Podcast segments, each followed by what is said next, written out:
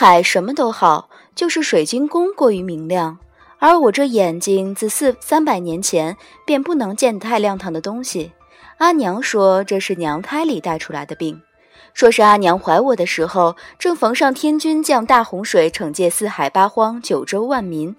那时阿娘因害喜，专爱吃河须山上的一味河须果，几乎将它当作主食。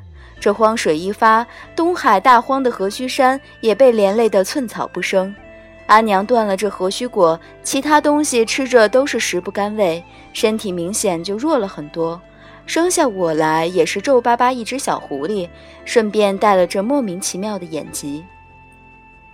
这眼疾在我身体里藏了十几万年，原本与我相安无事，三百年前却循着一个伤寒的契机全面爆发。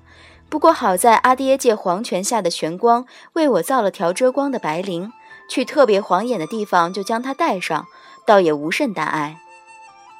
我伸手就近在浅滩里探探，东海水拔凉拔凉，我打了个寒战，赶紧用上仙气护体，却听后听见身后有人“姐姐姐姐”的唤我。我寻思着，阿爹阿娘统共只生了我们兄妹五个，下面再没什么其他小狐狸。待转过身来，面前已经站了一堆妙龄少女，个个锦衣华服，大约是来赴宴的哪路神仙的家眷。大头的紫衣小姑娘神情间颇有些气恼：“我家公主唤你，你怎的不应？”我发了一会儿愣。见他七个里数最中间那白衣少女，头上金钗分量最足，脚下绣花鞋上的珍珠个头最大，便向她喊了喊手。姑娘唤我何事？白衣少女白玉似的脸颊一红，绿绿袖见姐姐周身仙气缭绕，以为姐姐也是来东海赴宴的仙人，正想烦姐姐为绿袖引引路，不曾想姐姐的眼睛。这白绫附在眼上，其实丝毫不影响我视物，况且有迷谷的指引，引路实在是小事一桩，便点头应他。我却是来赴宴的，眼睛不妨事，你们跟在我后面吧。水下行路十分无聊，好在那绿袖公主的侍女们都十分的聒噪，她们自以为说的小声，奈何狐狸耳朵尖，倒是为我添了不少趣味。一说，大公主以为故意将我们甩掉，让我们赴不了宴，她便能在宴会上独占鳌头了。却不知道我们自己也能顺着找来，到时候定要在水军跟前告他一状，让水军罚他在南海思过个几百年，看他还敢不敢再这样欺负人。原来是南海水军的家眷。一说。大公主美则美矣，与公主比起来，还是有云泥之别的。公主放宽心，只要公主去了，这满月宴，大公主定是占不了先的。原来是两姐妹争风吃醋。一说，天后虽然已经立下了，但夜华君定然是看不上青丘那老太婆的。公主的美貌，天上地下都难得一见。此番东海宴上，若是能与夜华君情投意合，可要算是盘古开天辟地以来第一件美事了。我反应了半天，才反应过来，青丘那老太婆说的是我，顿时有白云苍狗白驹过隙之感，真真的哭笑不得呀。那绿袖公主微嗔道：“休得胡说。”便没了声响。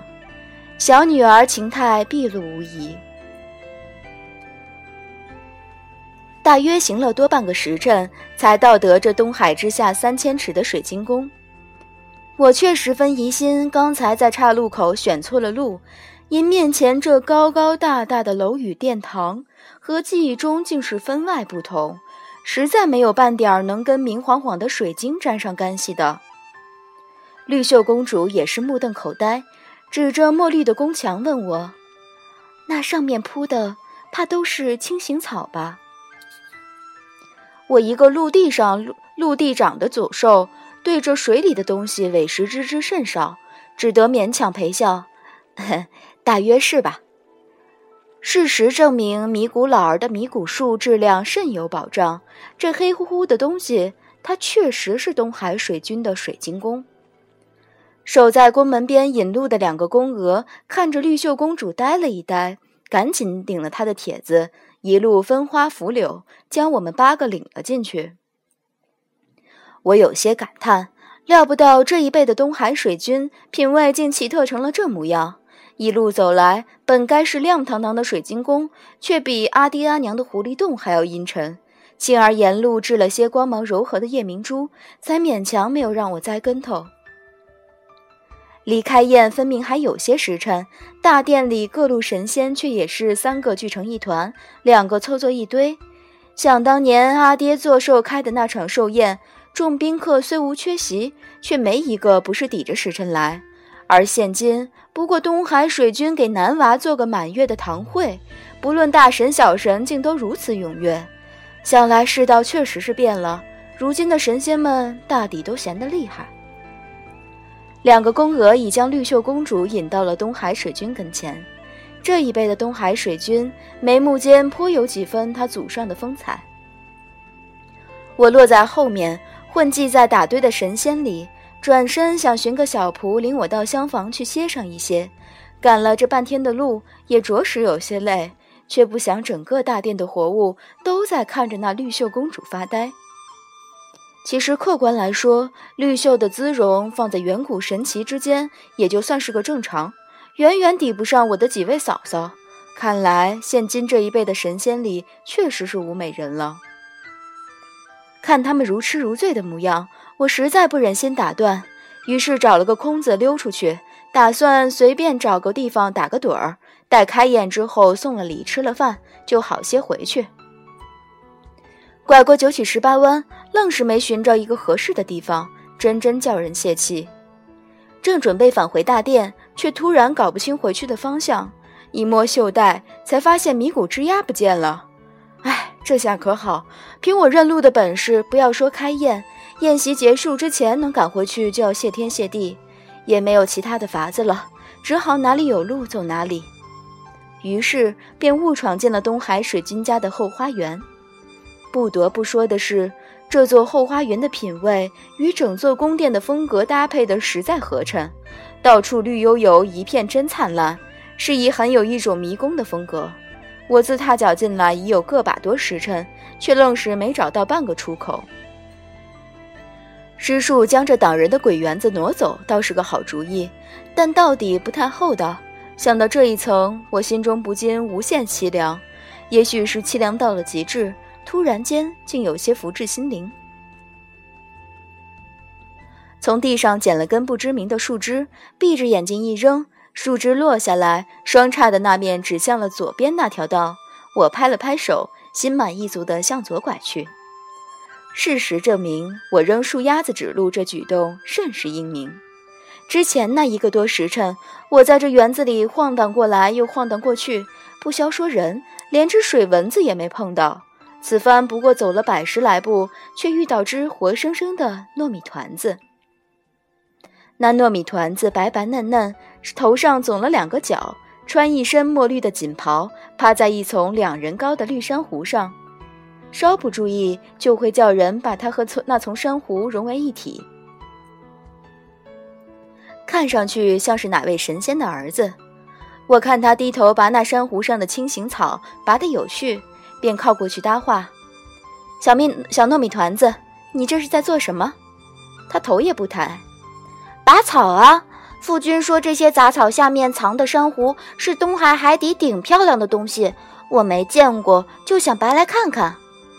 父君，原来是天族的哪位小世子？我见他实在拔得辛苦，忍不住要施以援手，便从袖子里掏出来一柄扇子递给他面前，关照：用着扇子轻轻一扇，轻行去无踪，珊瑚更出众。他左手仍拽了把草。